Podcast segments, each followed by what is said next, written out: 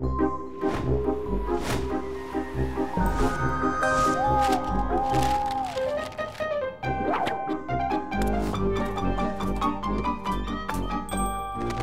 Wegscheider. Da scheiden sich nicht nur die Wege, sondern auch die Geister.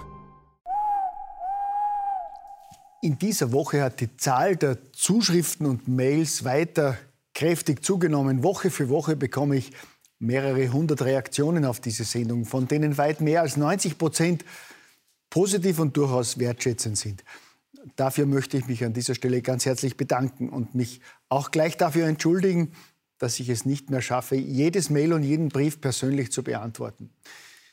Die paar Prozent negativer Post beantworte ich seit einiger Zeit bewusst nicht mehr. Die Aggressionen und teilweise hasserfüllten Beschimpfungen, die sprechen ohnehin für sich. Was besonders auffällt, ist, dass viele Bürger unzählige offene Fragen an die Politik haben und diese auch in Briefen und Mails an die Regierung und speziell an den Gesundheitsminister richten aber entweder nichtssagende, dummdreiste Auskünfte oder in den meisten Fällen gar keine Antwort bekommen. Auch für einen Schwurbler wie mich sind in diesen fast zwei Jahren mit chaotischer Corona-Politik viele Fragen offen und unbeantwortet. Und deshalb stelle ich sie stellvertretend für tausende Bürger einmal bewusst öffentlich. Da gibt es zuallererst eine Frage, auf die es von Seiten der Verantwortlichen bisher keine plausible Antwort gibt. Wie kann es sein, dass wir mit jetzt schon fast 70 Prozent Geimpften zurzeit mehr positiv getestete, infizierte, Kranke und Schwerkranke in den Spitälern haben als 2020? Dass wir also wesentlich schlechter dastehen als vor einem Jahr, als noch niemand geimpft war. Erklärungsversuche mit der Delta-Variante und damit, dass die Menschen viel weniger Abstand halten als vor einem Jahr, sind nett aber nicht wirklich glaubwürdig. Nächster Themenkreis, der mysteriöse Schwund von Spitalsbetten. Unbestrittenes Faktum ist, dass es seit Frühjahr 2020 in Österreich und auch in Deutschland immer weniger Spitals- und Intensivbetten gibt. Wenn man Politik und Spitalsmanager darauf anspricht, hört man stets die Erklärung, das Problem seien ja nicht die Betten selbst, sondern das fehlende Pflegepersonal.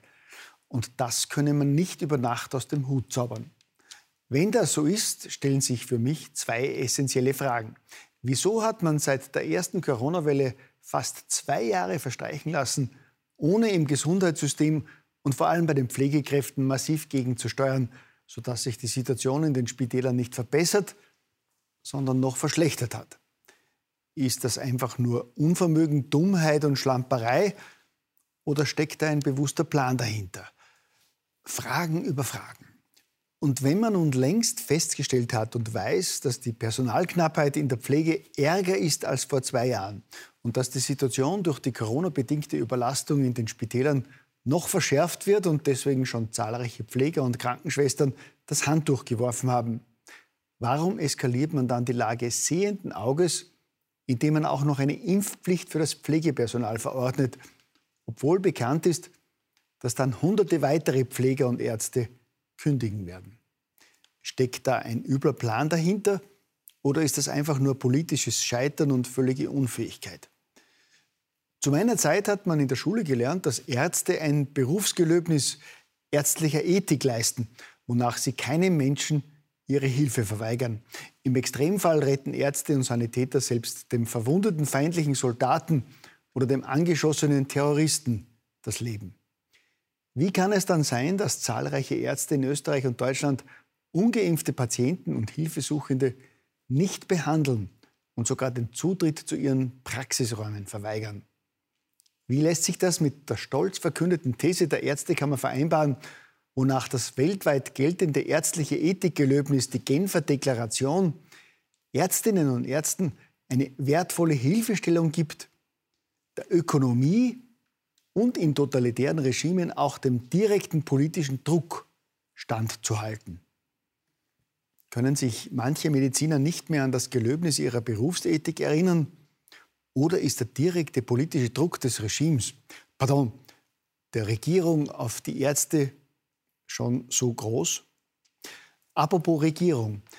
Da frage ich mich schon seit Monaten immer wieder, wieso die türkis-grüne Bundesregierung ihre Entscheidungen, Lockdowns und andere einschneidende Maßnahmen und die massivste Einschränkung der Grundrechte seit dem Zweiten Weltkrieg allen Ernstes auf Basis der Vorhersagen und Mutmaßungen von ein paar Simulationsforschern trifft, deren Prognosen in all der Zeit noch kein einziges Mal gestimmt haben. Gut, das passt wiederum zu den vielen Versprechen der Politiker. Die haben auch kein einziges Mal gestimmt und wurden allesamt gebrochen.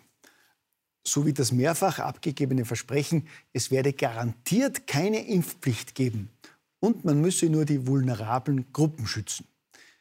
Ein paar Monate später verkünden ferngesteuerte Politroboter ohne jede Bodenhaftung die allgemeine Impfpflicht, forcieren die Impfung von Kindern und scheuen nicht einmal mehr davon zurück, von einer Impfpflicht für fünfjährige Kinder zu sprechen. Da frage ich mich ernsthaft, wie kann es sein, dass die Weltgesundheitsorganisation WHO noch im Juni dieses Jahres eine offizielle Empfehlung gegen die allgemeine Impfung von Kindern zwischen fünf und elf Jahren gibt? Und knapp fünf Monate später ignorieren die Pharmavasallen von der EMA abwärts diese Empfehlung und wollen jetzt auch massenhaft Kleinkindern eine mangelhaft erprobte genveränderte Substanz injizieren. Wer hat die Macht, weltweit Regierungen, Ärzte und Medien zu dirigieren und anzuweisen, gemäß seinen Planspielen Lockdowns und Zwangsimpfungen zu verfügen und sogar Kleinkindern Rechte wegzunehmen, die wir bisher jeden Schwerverbrecher zugestanden haben? Fragen über Fragen, ohne dass die Verantwortlichen plausible Antworten darauf wissen oder einfach nicht geben wollen. Warum schafft Schweden den Weg durch die Krise ohne Lockdowns, ohne vierte Welle und ohne Impfpflicht? Warum steht Israel vor der fünften Welle? Warum hat der Nachweis von Antikörpern im gesamten medizinischen Bereich essentielle Aussagekraft nur bei Corona wieder nicht anerkannt? Wieso wehren sich ausgerechnet so viele Spitalsärzte und Intensivpfleger gegen eine Impfpflicht? Warum darf der Gesundheitsminister seit Wochen nicht mehr frei sprechen und liest nur noch fertige Texte vom Blatt ab? Und warum haben Regierung und Staatsfernsehen keinen Genierer, sondern vielmehr die Chutzpe, Millionen von Österreichern zu verspotten und zu verhöhnen? Das muss man sich einmal vorstellen. Da verordnet eine Regierung gerade den vierten Lockdown mit schwersten Kollateralschäden, kündigt eine Impfpflicht für alle an und betreibt übelste Hetze gegen ein Drittel der Bevölkerung. Im selben Atemzug verlangen ein abgehobener Bundeskanzler und ein ferngesteuerter Gesundheitsminister von den Österreichern, zu Hause zu bleiben, Verzicht zu üben, Maske zu tragen und Abstand zu halten. Und wenige Tage später feiern Regierungspolitiker gemeinsam mit elitären Promis bei einer Benefizgala im Staatsfernsehen ab. Singen, klatschen und jubeln ohne Masken und Mindestabstand während Volksschüler gezwungen werden, stundenlang mit Masken in ihrer Klasse zu sitzen, feiern der Bundespräsident, der Bundeskanzler, die halbe Regierung und ausgesuchte Privilegierte ohne Masken und Mindestabstand live im per Zwangsgebühren finanzierten staatlichen Fernsehen, das jetzt auch noch eine Impflotterie für Stichwillige veranstaltet. Da bleibt nur noch die eine Frage, ob das alles nur ein irrealer, böser Traum ist. Gell?